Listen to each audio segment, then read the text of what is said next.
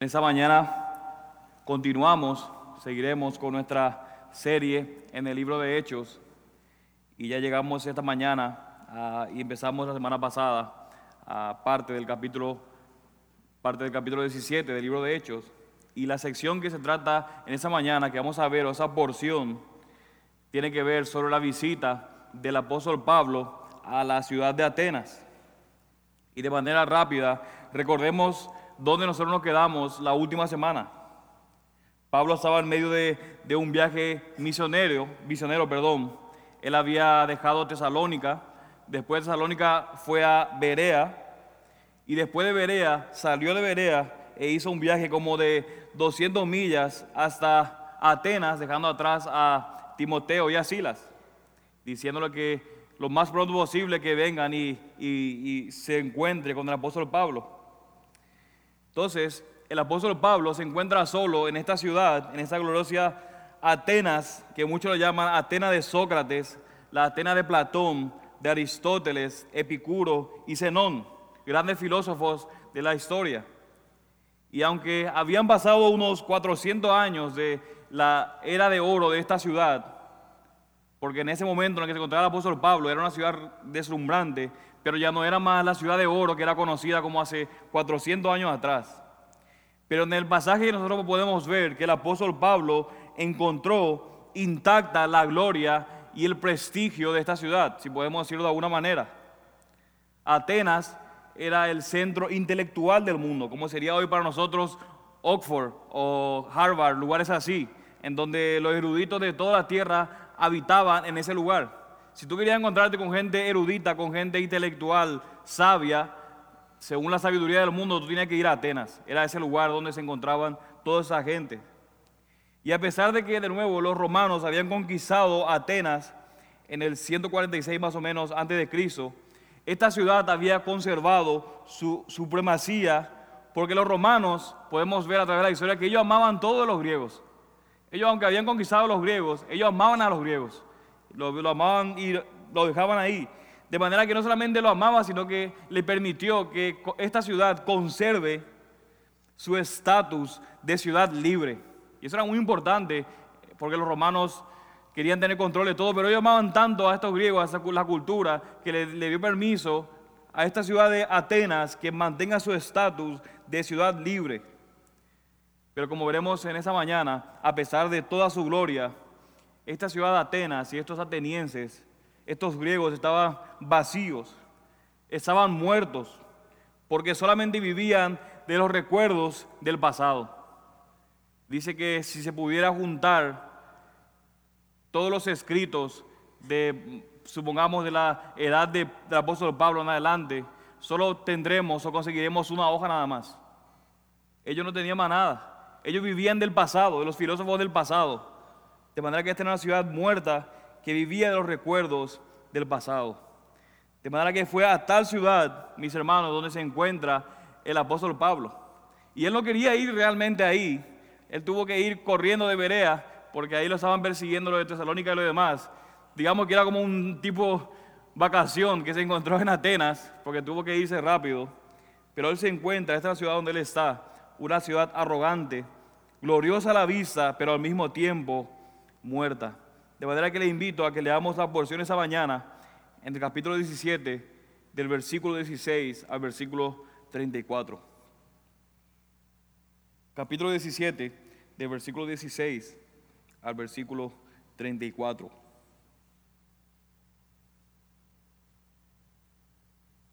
¿Lo tienen? Amén. Vamos a leer la palabra del Señor. Mientras Pablo los esperaba en Atenas, a Timoteo y a Silas, su espíritu se enardecía dentro de él al contemplar la ciudad llena de ídolos. Así que discutía en la sinagoga con los judíos y con los gentiles temerosos de Dios y diariamente en la plaza con los que estuvieran presentes. También disputaba con él algunos de los filósofos epicúreos y estoicos. Y algunos decían, ¿qué quiere decir este palabrero? Y otros, Parece ser un predicador de divinidades extrañas, porque les predicaba acerca de Jesús y la resurrección. Lo tomaron y lo llevaron al Areópago diciendo, ¿podemos saber qué es esta nueva enseñanza que proclamas? Porque te oímos decir cosas extrañas. Por tanto, queremos saber qué significan. Y añade Lucas, pues todos los atenienses y los extranjeros de visita allí no pasaban el tiempo en otra cosa, sino en decir o en oír algo nuevo. Versículo 22, entonces Pablo, poniéndose en pie en medio del areópago, dijo, varones atenienses, percibo que sois muy religiosos en todo sentido. Porque mientras pasaba y observaba los objetos de vuestra adoración, hallé también un altar con esa inscripción al Dios desconocido. Pues lo que vosotros adoráis sin conocer, eso os anuncio yo. El Dios que hizo el mundo y todo lo que en él hay, puesto que es Señor del cielo y de la tierra, no mora en templos hechos por mano de hombres ni es servido por manos humanos, como si necesitara de algo, puesto que Él da a todos vida y aliento y todas las cosas. Y de uno hizo todas las naciones del mundo, para que habitaran sobre la faz de la tierra, habiendo determinado sus tiempos señalados y los límites de su habitación, para que buscaran a Dios si de alguna manera palpando le hallen, aunque no está lejos de ninguno de nosotros, porque en Él vivimos nos movemos y existimos, así como algunos de vuestros mismos poetas han dicho, porque también nosotros somos linaje suyo. Siendo pues linaje de Dios, no debemos pensar que la naturaleza divina sea semejante a oro, plata o piedra, esculpido por el arte y el pensamiento humano. Por tanto, habiendo pasado por alto los tiempos de ignorancia, Dios, Dios declara ahora a todos los hombres en todas partes que se arrepientan, porque Él ha establecido un día en el cual juzgará al mundo en justicia por medio de un hombre a quien ha designado, habiendo presentado pruebas a todos los hombres al resucitarle de entre los muertos. Y cuando oyeron de la resurrección de los muertos, algunos se burlaban, pero otros dijeron, te escucharemos otra vez acerca de eso. Entonces Pablo salió de entre ellos, pero algunos se unieron a él y creyeron, entre los cuales estaban Dionisio el Areopagita, una mujer llamada Damaris y otros con ellos. Hasta ahí la palabra del Señor. Y quiero que noten otra vez, de manera especial, cómo empieza esta sección. Noten el versículo 16 de nuevo. Dice que mientras Pablo estaba esperando a Timoteo y a Silas en Atenas, dice que su espíritu se enardecía dentro de él al contemplar la ciudad que estaba lleno de ídolos. Y esa palabra contemplar que tenemos aquí es la misma la palabra que se deriva para nosotros, la palabra teatro. De manera que el apóstol estaba como mirando fijamente, estaba contemplando lo que estaba sucediendo eh, en la ciudad, porque estaba viendo una ciudad, él, llena de ídolos. Y una persona llamada Pausanias, si alguien tiene duda de cómo ponerle a su hijo un nombre, Pausanias le puede poner, quien había visitado la ciudad de Atenas unos 50 años después, él había dicho de manera irónica o de manera de broma que era más fácil encontrarse con un dios o con una diosa en la calle principal de Atenas que encontrarse con un hombre. Es más fácil encontrarte con un dios o con una diosa en esta ciudad de Atenas que encontrarte con una persona. Y aunque uno pudiera pensar, bueno, eso es un comentario muy hiperbólico, muy exagerado, ¿cómo que va a encontrar así? Pero la realidad era que estadísticamente eso era cierto. Porque la población, dice los historiadores, eran de aproximadamente 10.000 personas. Tenía una población como de 10.000 personas. Pero en esa ciudad había unas 30.000 estatuas de diferentes dioses. O sea que para cada persona había tres dioses. Eran muchísimos. Las calles, cuando uno pasaba, estaban bordeados por un montón de ídolos que representaban a falsas deidades que enmarcaban el famoso Partenón y la Acrópolis, haciéndola aún más deslumbrante a la vista.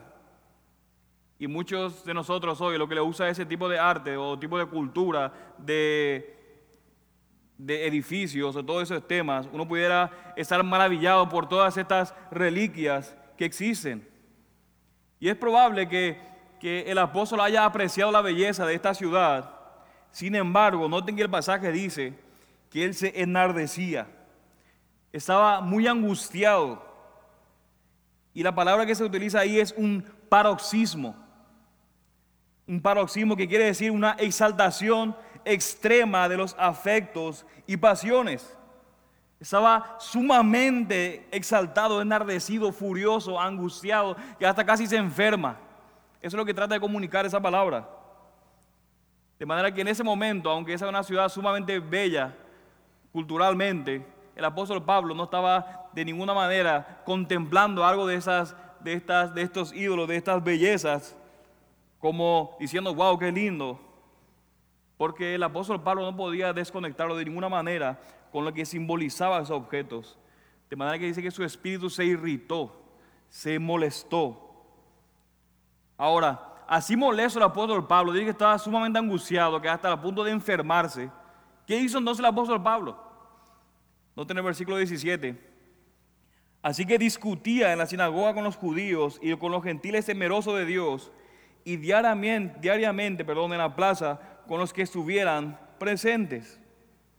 Podemos ver aquí que aunque Pablo estaba abiertamente molesto, eso no le impidió de ninguna manera predicar el mensaje del Evangelio. Eso no lo había impedido a él. Ahora tampoco el apóstol Pablo era un predicador furioso. Era un, aunque él estaba sumamente angustiado y enojado, vemos que el apóstol Pablo tenía un dominio propio. Tenía dominio propio de ese, de ese enojo.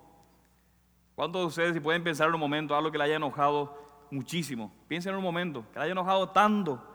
Imagínense, ¿se imaginan ustedes predicando en ese mismo momento? Estando sumamente furioso, haciendo algo tan sublime, algo tan, tan grande como predicar el Evangelio. Nos costaría demasiado.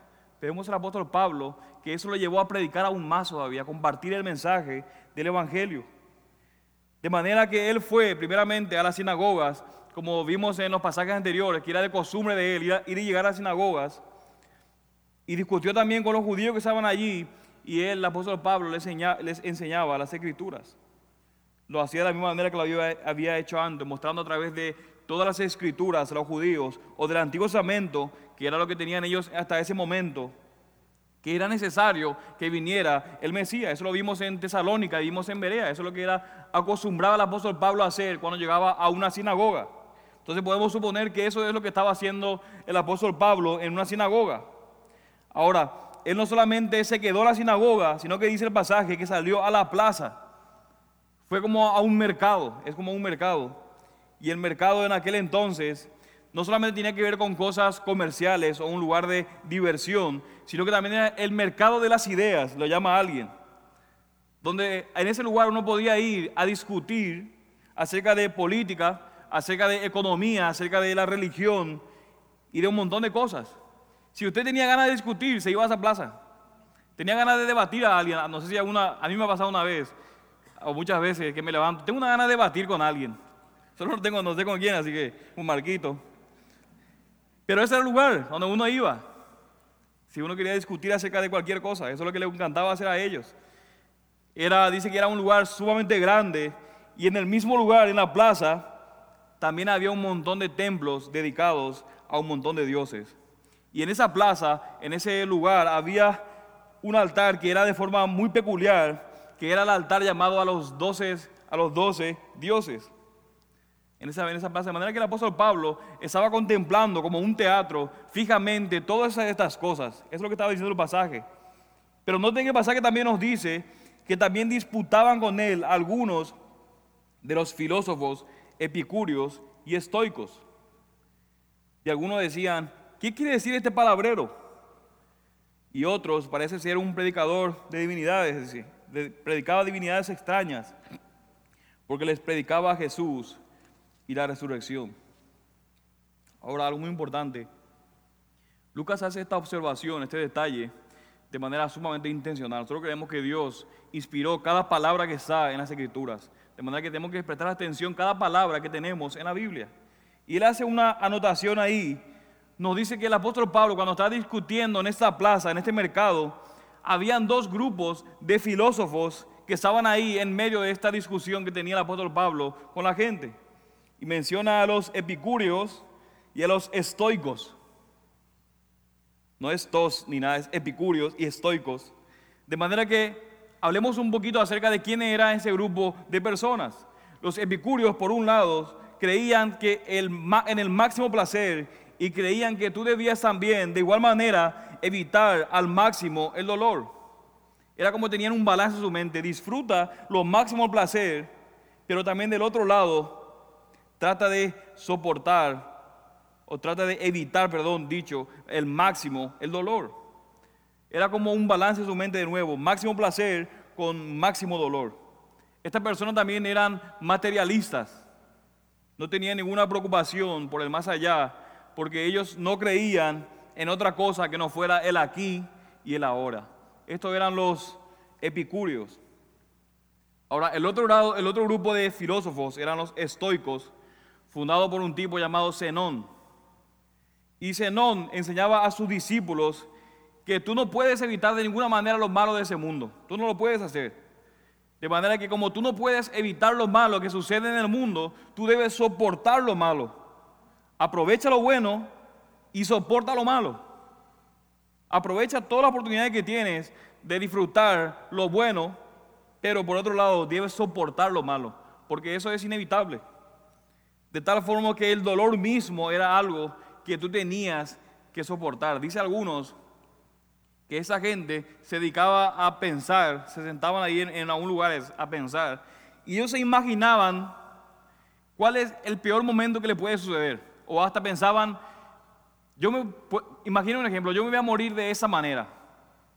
Entonces lo que ellos hacían era, ellos pensaban que cómo se iban a morir y empezaban a ver todas las posibilidades o todos los caminos que le van a llevar a eso para que cuando llegue el momento ellos estén preparados.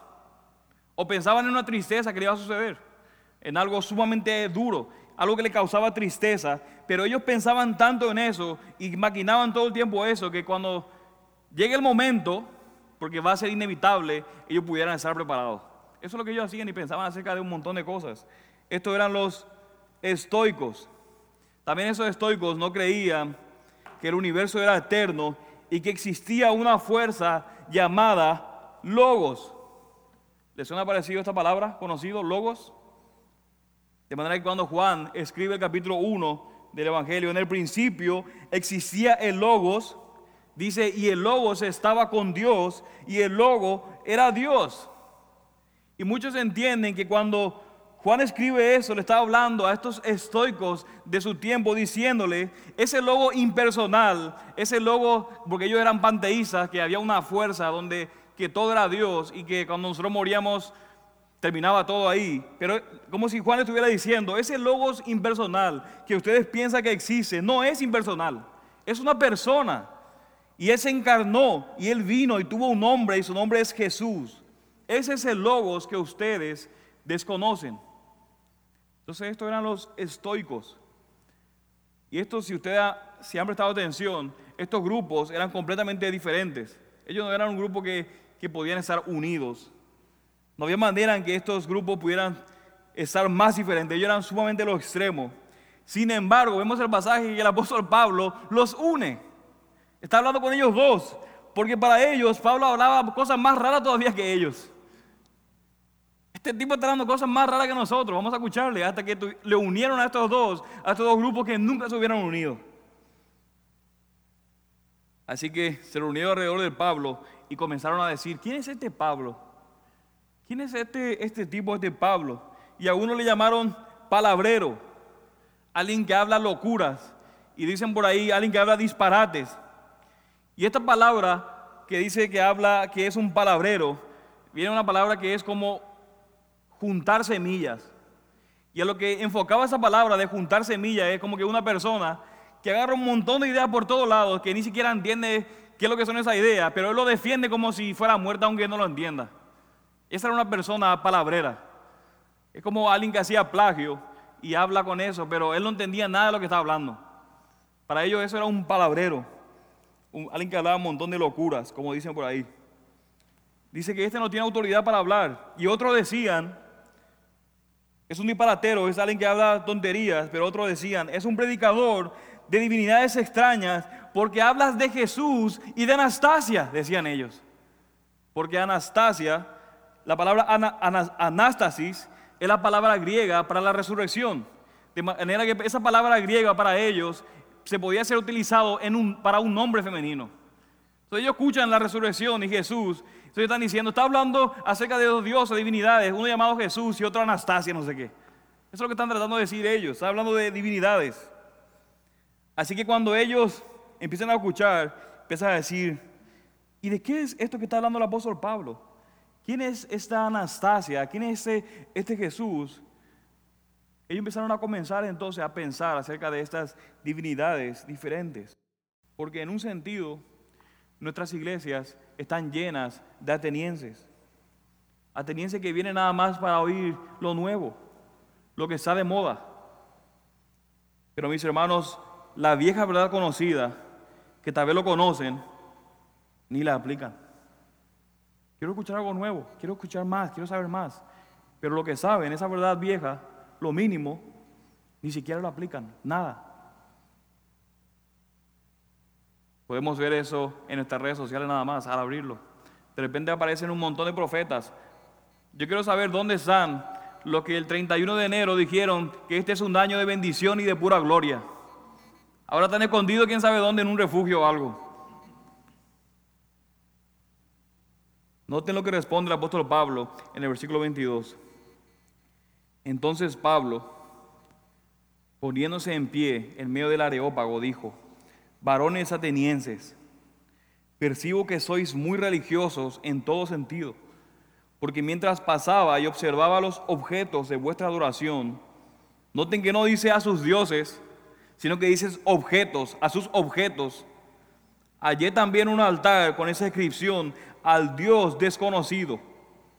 Pues lo que vosotros adoráis sin conocer, eso os anuncio yo.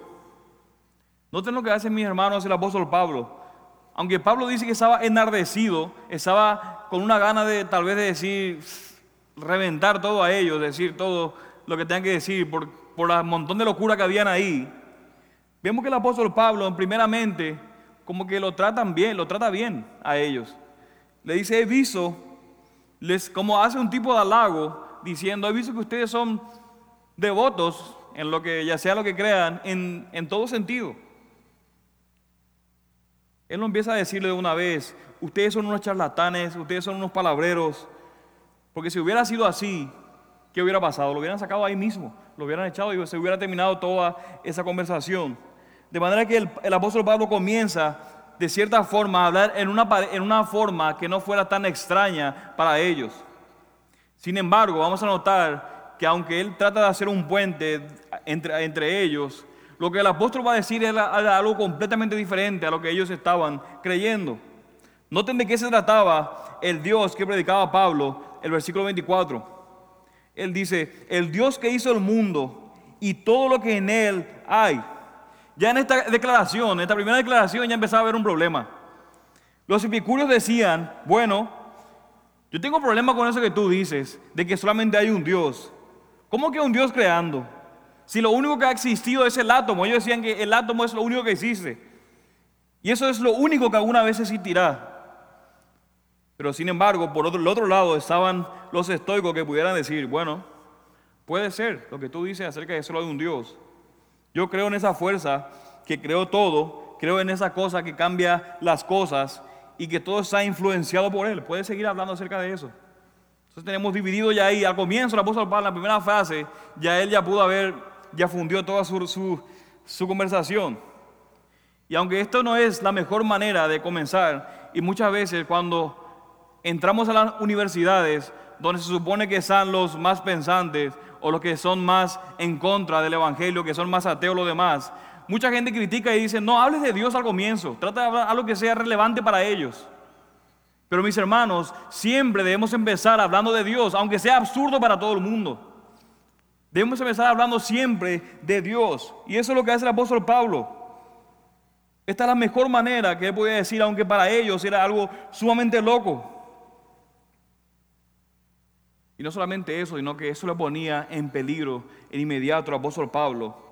Él está diciendo, hay un Dios, hay solo un Dios. Pero para estos griegos habían doce titanes, habían doce dioses. y otros múltiples semidioses y héroes, pero Pablo está diciendo, hay solo uno. Y eso es lo primero que yo quiero anunciarles. Y ese uno, ese uno solo hizo el mundo completo y todo lo que en él hay. Ese solamente ese uno. Pero no solamente fue creado por él, no solamente fue un artista que creó, que hizo todo y que se sentó a contemplar su belleza y que se alejó de su creación, sino que dice el apóstol Pablo también que es Señor. No solamente es el único Dios, sino que también dice que es Señor. ¿Y qué significa que Dios sea Señor? ¿Qué significa que Dios sea el Señor? Significa que Él es el dueño, que Él es el amo, que no hay ningún solo rincón de lo creado sea en el cielo o en la tierra, sea en el mar o en la tierra, en cualquier lugar donde Dios no tenga el título de propiedad y ejerza su autoridad. Dios es Señor. De manera que el apóstol Pablo le está diciendo, Él es el Señor del cielo y de la tierra. No es ni Zeus ni ningún otro. Es ese Dios. Y no tengo cómo sigue, puesto que ese Señor del cielo y de la tierra dice, no mora en templos hechos por manos de hombres, ni es servido por manos humanas.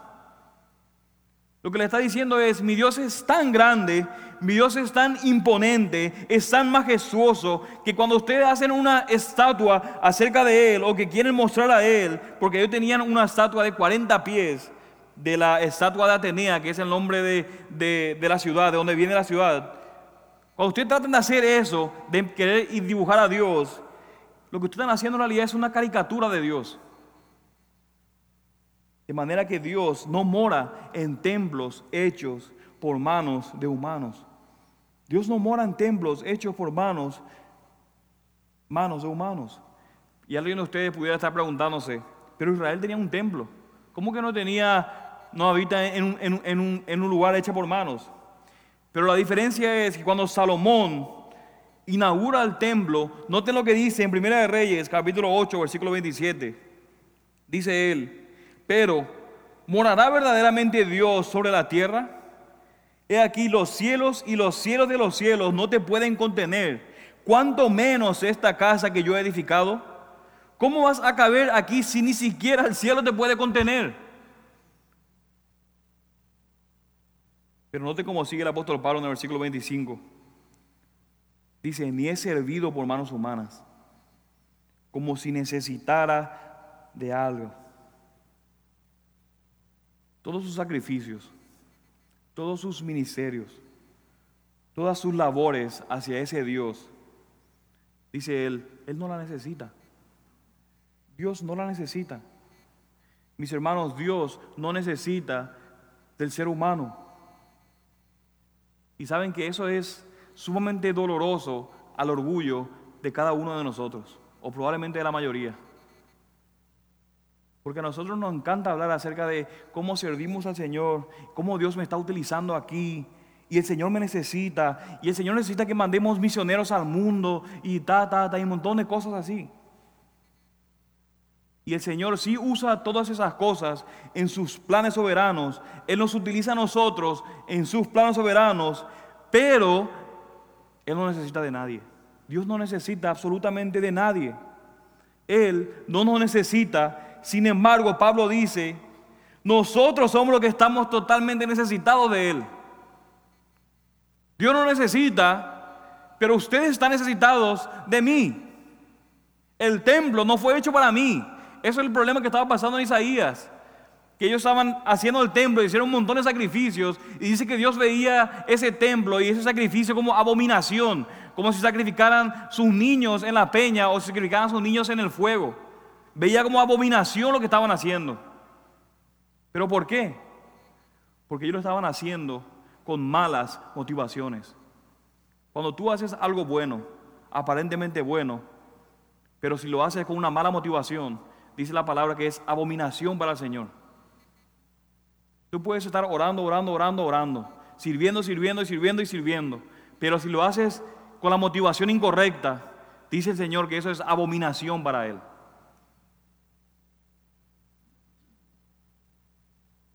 Y note cómo sigue el versículo 25. Puesto que Él da a todos vida y aliento y todas las cosas. Dice, Él da vida a todos los que estamos aquí. Si tú vives, es por el regalo de Dios. Si nosotros vivimos, es por el regalo de Dios. Cuando comemos, cuando tenemos gozo, cuando disfrutamos de todo lo que tiene la vida, el apóstol Pablo está diciendo, eso es un regalo de Dios. Eso es un regalo de Dios. Él da a todos vida y aliento y todas las cosas. Y el versículo 26 dice, y de uno hizo todas las naciones del mundo para que habitaran sobre toda la faz de la tierra. De nuevo Pablo le está diciendo a estos atenienses, mi Dios no solamente es sumamente grande, no solamente Él es el creador, no solamente Él es el dueño, no solamente es el gobernador, no solamente es tan grande que cualquier intento de representarle sería ridículo, no solamente Él no necesita a ninguno de nosotros, sino que nosotros necesitamos a Él. Déjame aclararles algo. Dice Él, Él de un solo hombre hizo todas las naciones. Y mis hermanos, esto debe haber caído como una bomba para estos atenienses. ¿Saben por qué? Porque ellos pensaban, o los griegos pensaban, que ellos eran únicos, que ellos eran únicos en su clase. Ellos cuentan que no existe, o en su tiempo, que no había ningún registro histórico acerca de cómo llegaron los griegos a Grecia, que no había ningún registro histórico, y como no había ningún registro histórico de cómo ellos llegaron, significa que ellos, ¡boom!, aparecieron ahí. Eso es lo que ellos pensaban, que ellos eran únicos en su clase, que ellos no eran como los demás. De hecho, ellos llamaban a los demás, al resto de la humanidad, impura y le llamaban bárbaros. Fueron estos griegos los que pusieron eso. Así que el apóstol Pablo está diciendo, ¿saben qué? Todos llevamos la misma sangre. Todos ustedes son igual que cada uno de nosotros y que cada uno de estos bárbaros que ustedes le llaman ahí. Somos iguales. Todos llevamos la misma sangre. Si a ustedes por ahí escucha a alguien que dice acerca de un montón de razas, no existe un montón de razas. Si de Adán salieron todos, Adán y Eva, ¿cómo que un montón de razas? Yo no sé qué Biblia está leyendo, pero no hay razas. Todos somos de la misma sangre. Dios una persona, de un hombre, hizo a todo lo que existe en la tierra. Y no solamente eso, además que todos somos iguales, y además que todos fuimos creados por el mismo Dios, ¿saben qué? Todos entonces no debemos al mismo Dios. Somos responsables delante de Dios. Pero para estos atenienses, ellos no tenían ningún problema de decir cuáles eran sus dioses. Incluso ellos aceptaban los dioses de otros lugares. De hecho, parte de la gloria de estos griegos es que ellos eran sumamente tolerantes con las religiones de otros países. Ellos eran tolerantes con todos.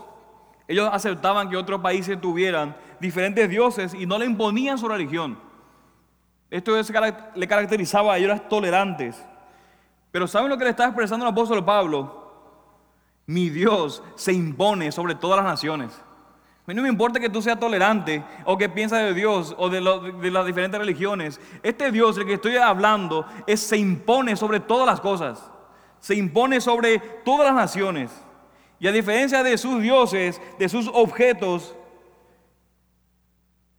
mi Dios no es candidato ni anda en campaña para ver si lo aceptan.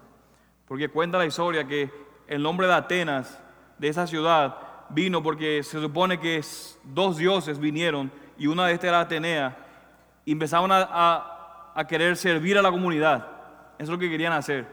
Entonces, la manera que ellos querían, iban a servir a la comunidad o querían que esto les, adoren, es que ellos tenían que hacer algo y convencer al rey de la ciudad. Y si le convencían, ellos iban a adorar a, a uno de ellos. Entonces, Poseidón, agarró su tridente y pegó enfrente del rey hacia al piso y salió un montón de agua. Pero como Poseidón ese era, el rey o el dios del mar, el agua era sumamente salada, era horrible. Ellos no quisieron tomar. Pero apareció Atenea, que era la diosa de sabiduría, y les enseñó a ellos cómo podían cultivar de una, de una mejor manera el olivo, que era eh, algo muy común para ellos. Adivine con quién se quedaron. Con Atenea. Por eso es que viene el nombre de Atenas. Pero Dios le está diciendo, Pablo le está diciendo a ellos, mi Dios no es un candidato, no es que anda en campaña para que ustedes le acepten o no. Él es Dios y tú lo aceptas o lo rechazas, pero te tienes que enfrentar a Él. Tú le aceptas o lo rechazas, pero te tienes que enfrentar a Él. Ahora, no solamente Él les puso en la tierra para que habitaran la tierra, llenaran la tierra, como dice Génesis 1 y el pasaje, note cómo sigue el versículo 26. Habiendo determinado sus tiempos señalados y los límites de su habitación. Habiendo determinado sus tiempos señalados y los límites de su habitación. Ahora aquí hay dos posibles interpretaciones para este pasaje. Una interpretación dicen que lo que está mostrando este pasaje es que Dios, como está, es soberano, como Dios es el único, es el, es el, perdón, ¿cómo lo puedo decir? Como Dios es el gobernador, perdón, está en control de todo lo que sucede, de todas las cosas, de todas las naciones, políticamente hablando, en el escenario de los imperios que se levantan por la palabra de Dios, dice que Dios está, es como gobernador de ellos. Esa es una interpretación. Y eso es cierto. Solo sabemos que Dios es soberano, que Dios es gobernador, está en control de todas las cosas y que pone y saca reyes, porque eso lo dice todas las escrituras. Así que este pasaje, el Pastor Pablo pudiera estar diciendo, atenienses, ¿saben qué? Él no solamente creó todas las cosas, Él no solamente sostiene, Él no solamente provee, sino que también Él gobierna todo lo que sucede en la historia humana. Esa pudiera ser la primera interpretación. Pero hay otra interpretación que pudiera ser que cuando Él dice que Él ha establecido sus tiempos señalados, hay otros estudiosos que piensan que pudiera estar refiriéndose más bien a las estaciones del año. Como que Dios ha señalado las estaciones del año y ha puesto a funcionar la geografía de tal modo que el hombre sea beneficiado. Dios ha puesto eso de tal manera que el hombre pueda ser beneficiado. Y quiero que noten en el capítulo 14 del libro de Hechos, que ya nosotros estudiamos y lo voy a leer, para que ustedes puedan ver por qué esa idea, esta segunda idea, tiene mucho sentido. Podemos ver que cuando Pablo estaba en Listra, otra ciudad que era bien pagana, está predicando el Evangelio y él hace un milagro. ¿Se acuerdan de eso? estaba en Listra. Y resulta que al hacer el milagro, la gente dice, es un Dios, este Pablo es un Dios. Incluso le decían, él es Mercurio, que era el Dios que hablaba por los dioses, el mensajero de los dioses. Como era Pablo el que hablaba, le dijeron, él tiene que ser Mercurio. ¿Se acuerdan de esa situación, de ese evento? Y entonces empezaron a buscar toros y un montón de cosas y quisieron hacerle culto a Pablo de Bernabé. Y ellos ven esto y ¿qué dicen? No, no, paren, paren, no lo hagan, no lo hagan. Y fíjense lo que dice el versículo 15. Y diciendo, varones, ¿por qué hacéis estas cosas? Nosotros también somos hombres de igual naturaleza que vosotros. Y os anunciamos el Evangelio para que os volváis de estas cosas vanas a un Dios vivo que hizo el cielo, la tierra, el mar y todo lo que en ellos hay, el cual en las generaciones pasadas permitió que todas las naciones siguieran sus propios caminos y sin embargo no dejó de dar testimonio de sí mismo. Noten aquí, haciendo bien y dando lluvias del cielo y estaciones fructíferas, llenando vuestros corazones de sustento y alegría. Miren lo que está diciendo el apóstol Pablo. Una evidencia de Dios, una evidencia de, de cómo es Dios, de cómo es Él, es que a pesar de que ustedes le han ignorado a Dios, dice, Él ha ignorado su ignorancia y en su paciencia lo que ha hecho es proveerle lluvia y tiempos fructíferos y les ha dado alegría al corazón de ustedes. Dice, les, les ha dado toda bendición. Tal vez de disfrutar un buen amigo, de disfrutar el vino, de disfrutar el aceite en aquel tiempo, de la buena comida, para que ustedes puedan llenarse de gozo. Y dice, esa alegría tenía la intención que ustedes fueran hacia Él. De manera que noten por qué yo pienso que esto también pudiera ser una buena interpretación. Porque en el versículo siguiente, en el versículo 26 del pasaje que estamos hablando, dice, y que de uno hizo todas las naciones del mundo para que habitaran sobre toda la faz de la tierra, habiendo determinado sus tiempos señalados y los límites de su habitación, para que buscaran a Dios, si de alguna manera palpando le hallen, aunque no está lejos de ninguno de nosotros. La idea es que todas estas manifestaciones de Dios lo que nosotros vemos a través del mundo creado por Dios, según Romanos, cuando nosotros vemos su eterno poder y su deidad, todas estas evidencias que, de que tiene que haber un creador, de que tiene que haber un sustentador, de que tiene que haber un gobernador, un proveedor, ustedes han disfrutado de su provisión. Pero ¿saben por qué han disfrutado toda esa, esta bendición? ¿O saben para qué es esta bendición? Dice, no tienen pasaje, porque a pesar que ustedes están ciegos, por eso dice palpen, como que está, está asumiendo que son unos ciegos y no lo ven, como si fueran ciegos, buscaran de Él si querían y los pudieran palpar y pudieran tener alguna idea de quién es Él. Y dice también, ¿saben qué? No solamente eso, sino que Él no está lejos. Dice, Dios no es un Dios lejano. De manera que este pasaje nos está mostrando que Dios en su misericordia se está moviendo Él para ser hallado por el hombre. De ninguno de nosotros está alejando Dios. Y aunque en nuestras cegueras no lo querramos ver, pero Dios no está lejos. Por tanto, dice Pablo en el versículo, como sigue en el versículo siguiente, por tanto, habiendo dicho lo que acabo de decir, dado a que Dios creó todo y todas las naciones se le deben a Él y a todas las naciones han recibido de Él y es el dueño de todas las cosas, miren lo que dice el versículo 28, porque en Él vivimos, nos movemos y existimos. Así como algunos de vuestros mismos poetas han dicho, porque también nosotros somos linajes suyos. Ahora vemos al apóstol Pablo citando a los poetas de ellos. No es que el apóstol estaba de acuerdo con ellos, porque ellos estaban refiriendo a Zeus, pero en otra palabra está diciendo, lo que dicen sus profetas acerca de Zeus es verdad, pero acerca de Dios, del Dios que yo predico, no acerca de Zeus. Es verdad lo que dicen, pero acerca de Dios y no de Zeus. Y como nosotros somos linajes de Él, noten cómo sigue el versículo 29, siendo pues linaje de Dios, no debemos pensar que la naturaleza divina sea semejante a oro, plata o piedra, esculpidos por el arte y el pensamiento humano. ¿Saben lo que han estado haciendo estos atenienses? Le dice, ustedes han, teniendo, han estado teniendo pistas acerca de Dios. Y ustedes han tomado una de estas pistas de Dios. Los epicúreos tomaron algunas pistas de Dios. Los estoicos tomaron algunas pistas de Dios. Aristóteles también tomó algunas pistas de Dios. Y luego, ¿saben lo que hicieron? Lo conformaron de acuerdo a su propio pensamiento. Eso es lo que está diciendo el pasaje. Es como si hubieran tomado un cincel y comenzaron a pegarle a un mármol y le dieran forma que quieran a Dios. Pero ¿saben dónde empieza todo eso? El pasaje dice, en sus pensamientos. Porque nosotros constantemente tendemos a hacer a Dios y a esculpir a Dios con nuestros pensamientos. Yo me acuerdo una frase que me dijo una vez alguien. Dios es como tú piensas que Él.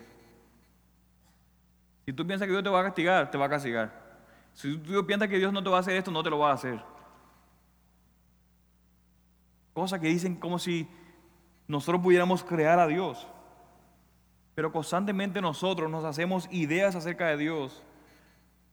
Nos hacemos propias nociones acerca de Dios. Nos encanta la idea de un Dios creador que está en control de todas las cosas.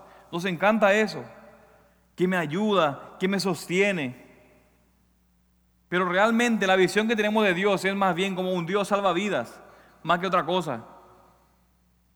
Solamente es necesario cuando estamos tragando agua. Pero cuando andamos bien por la vida, o que creemos que andamos bien por la vida, no está necesario. Solamente tal vez es interesante. Y esto lo vemos hoy. Un montón de gente de repente buscando a Dios, porque ahora lo necesitan. Lo tienen a un Dios como un Dios salvavidas. Dios soberano, tú eres el grande, tú eres el que tiene control de todas las cosas. Pero en la vida diaria viven la vida como se le da la gana.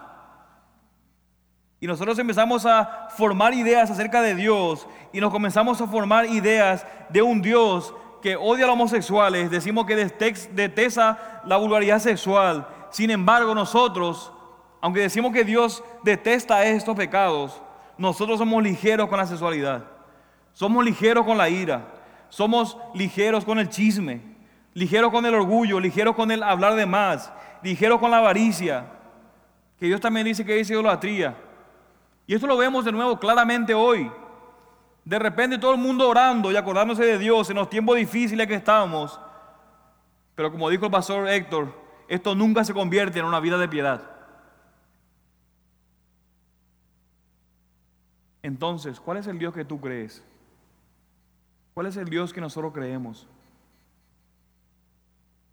¿O tú formaste a tu propio Dios de acuerdo a tu mente? Pero ¿saben qué, mis hermanos? Hacer eso a lo largo es ser un idólatra. Dice alguien, Calvino, que el, corazón del ser humano es una fábrica de hacer ídolos. Nos encanta, en Paraguay hay un tiempo en el país en donde todo el mundo hace una peregrinación ante una capilla donde hay una estatua de una virgen. Y todos los cristianos de repente hablando son un idólatra y montando un versículo del Antiguo Testamento y lo que sea. Pero en su vida diaria son un montón de idólatras. De manera que creamos cosas que creamos de Dios, pero que a lo largo es un ídolo, no es el Dios verdadero. Cualquier cosa que tú creas de Dios que no está de acuerdo a la palabra de Dios, eso es un ídolo, no es el Dios verdadero. Por eso es que debemos estudiar las escrituras y buscar a Dios y conocer a Dios como Él se ha revelado y no como a mí me parece que Dios se ha revelado. Pudiera pensar, bueno, a mí no me gusta que, que Dios sea de esta manera. A ti puede ser que no te use, pero Dios es así. Así lo ha revelado. ¿Cuál es el Dios que tú crees? De manera, mis hermanos, que nosotros podemos estar jugando a los atenienses, tomando cosas de Dios, esto me gusta, y dejando otras cosas a un lado. Pero nosotros no tenemos ese derecho. Nosotros tenemos que tomar a Dios entero, o no lo tomamos. Y aunque no lo tomemos, igual nos vamos a enfrentar a ese Dios. No de acuerdo a lo que tú piensas que es Dios, sino de acuerdo a lo que Él es. Para que cuando te encuentres ante el tribunal, Dios no diga, ah, yo no sabía eso. No, la escritura está, eso soy yo. De manera ilustrativa. Pero cuando nosotros no estamos dispuestos a aceptar a Dios como Dios es, y más bien darle forma con nuestros pensamientos, estamos pecando. Y noten lo que dice Pablo en el versículo 30. Por tanto, habiendo pasado por alto los tiempos de ignorancia, Dios declara ahora a todos los hombres en todas partes que se arrepientan.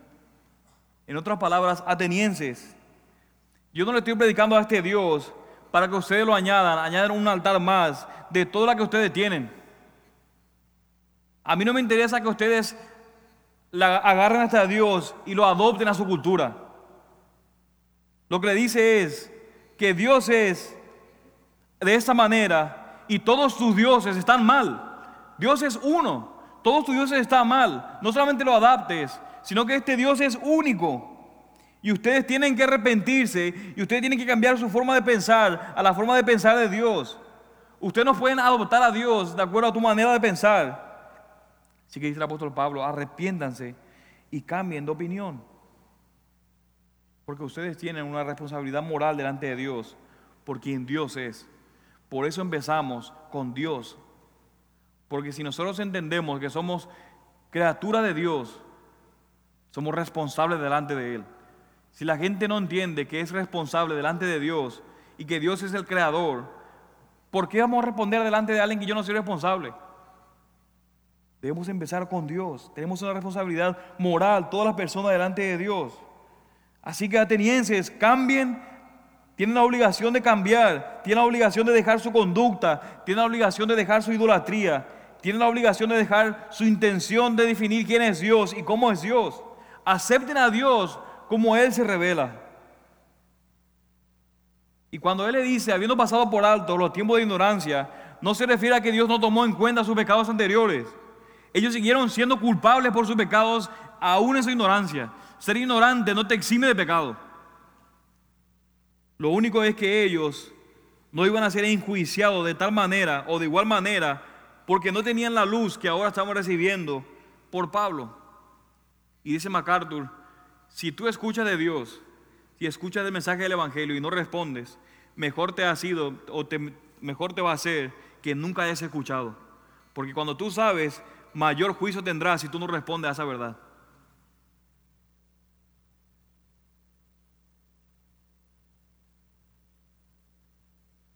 Noten cómo sigue el apóstol, porque Él ha establecido un día en el cual juzgará al mundo en justicia por medio de un hombre a quien ha designado, habiendo presentado pruebas a todos los hombres, al resucitarle de entre los muertos. En otras palabras, ¿por qué deben arrepentirse? ¿Por qué deberían tomar todo eso en serio? Le dice, porque hay un juicio. Y el que se va a parar ante ese juicio como el juez es un hombre. Noten que ni siquiera han mencionado el nombre de Jesús todavía. No ha mencionado ni siquiera el nombre de Jesús todavía. Solamente dice es un hombre y ese hombre ha sido designado y ha sido confirmado como el que tiene autoridad para pasar juicio sobre todos los demás hombres por un hecho que es sumamente o bastante objetivo. De nuevo, note que hasta ahora lo que ha estado hablando Pablo tiene que ver más con el más allá. Sí, Dios creó eso, eso nadie lo vio. Ustedes vieron cuando Dios creó las cosas. Nadie lo avisó. ¿Cómo Dios sustenta la creación? ¿Cómo lo sustenta? Eso es más allá de nosotros. Nosotros no podemos ver cómo. Si Dios es el que sacó de un hombre a todas las naciones, usted lo puede ver. Nosotros no lo podemos ver, eso va más allá. De manera que ahora, después de decir todos esos argumentos, el apóstol Pablo ahora trae un argumento histórico, sumamente objetivo. Y le dice, ustedes pueden saber o pueden creer lo que yo estoy diciendo por ese hecho histórico. Yo creo que un hombre fue resucitado de los muertos y eso validó quién era él y quién decía que él era él, que era y lo que él había hecho. Pero noten que cuando él mencionó la resurrección, miren lo que sucedió. Cuando llegaron de la resurrección de los muertos, algunos se burlaban. Qué palabrero, qué resurrección, qué, charlatán. Los epicúreos pensaban que eran átomos. Inmediatamente moríamos. Se termina todo. Cuando tú te mueres, se termina todo. Eso pensaban ellos. Los estoicos pensaban por otro lado que éramos parte de una fuerza racional que seguía en el universo, pero nosotros no teníamos nueva vida. Nos morimos, nos unimos a Él y se terminó todo. Y de hecho, según su mitología, el mismo Apolos había declarado que no había resurrección. Y otros dijeron, te escucharemos otra vez acerca de eso, de manera diplomática. Cállate, apóstol Pablo. Vamos a dejarlos aquí. Muy bueno. Ahora, mis hermanos, quiero hacer una pregunta. Y quiero que pensemos. ¿Qué vamos a hacer con Jesús resucitado? ¿Qué vamos a hacer con el Jesús resucitado? Yo no, no le estoy preguntando si tú crees que Jesús es bonito, si tú crees que Jesús trae esperanza, o si tú crees que Jesús tiene una buena enseñanza, o si Él es útil. Hermano o hermana, ¿tú crees que Jesús resucitó? ¿Crees que Jesús fue realmente a la muerte y muerte de cruz y que al tercer día se levantó de los muertos con poder y gloria? ¿Tú crees eso? ¿O tú crees que crees? Aquí adentro, o en el contexto de cristianos de esta comunidad, es muy fácil decir, claro que Jesús resucitó, obviamente. De hecho, no puedes ser parte de la iglesia si tú no crees eso, se queda la resurrección de Cristo.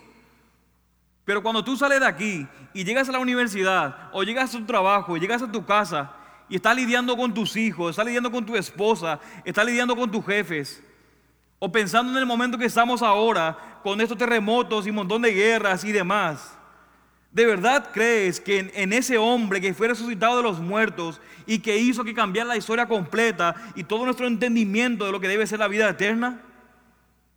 ¿Qué impacto tiene en tu vida que Jesús resucitó?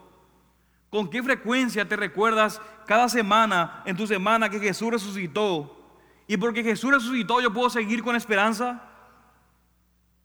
Y que porque Jesús resucitó no tengo que huir del dolor como lo hacían los epicúreos. Por eso tampoco tengo que enfrentarme a la arrogancia con una supuesta valentía ante el dolor como hacían los estoicos.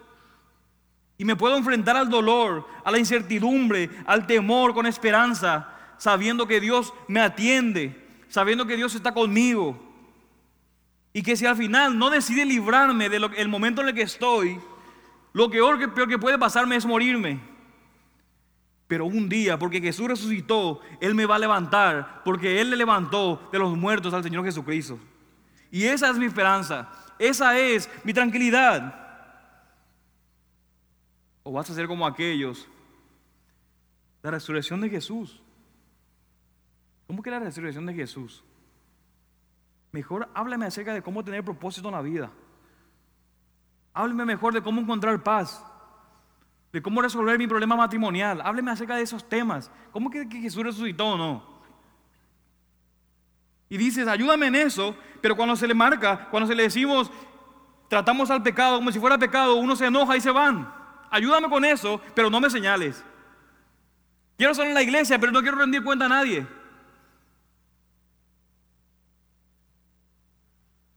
Hermanos, salgamos de aquí resueltos a saber qué vamos a hacer con Jesús resucitado. Porque si no crees en un Jesús resucitado, si no tienes parte dentro de los cristianos, perdón, no tienes parte dentro de los cristianos si tú no crees en Jesús resucitado. No solamente eso, sino que no tienes parte en esta iglesia. Porque no es coherente decir que tú crees, quieres estar en la iglesia, pero no crees en Jesús resucitado. Mis hermanos, lo que las personas necesitan en estos momentos de desesperanza, pero no solamente en estos momentos, sino siempre es a este Jesús resucitado. O tal vez somos de lo que dicen, sí, yo creo en el Jesús resucitado, yo lo puedo explicar y todo, puedo explicar los argumentos teológicos históricos, pero en el día a día, este Jesús resucitado no tiene ninguna influencia en mí, no me causa ninguna esperanza no me causa ningún cambio. Así que como Dios es creador, es sustentador, es proveedor, es gobernador, es el Dios universal, no solamente de un pueblo, de una región o de un grupo, y nos ha dado tanto y nos ha bendecido tanto, que aun cuando lo ignorábamos, dice el pasaje que tenemos todos un llamado a arrepentirnos. Algunos a arrepentirse plenamente, porque nunca lo han hecho. Y los que ya los una vez lo hicimos, ¿saben qué? Tenemos que vivir una vida de arrepentimiento. Porque constantemente nos damos cuenta de que estamos tal vez violando un mandato del Señor o lo estamos deformando en nuestros pensamientos y hemos vivido de una manera que no es congruente con Él. Constantemente tenemos que estar arrepintiéndonos. Es interesante, mis hermanos, que el apóstol Pablo no tuvo la oportunidad de predicar de este Jesús resucitado a ese grupo, a estos atenienses. No tuvo la oportunidad de predicarles el Evangelio. Solamente él les habló de las malas noticias. Solamente le dijo atenienses, ustedes están mal, van a un juicio, un hombre lo va a juzgar. Y en el momento que empezó a hablar, ellos le interrumpieron. Ni siquiera le dejó escuchar acerca de este Jesús. Ellos solo oyeron las malas noticias.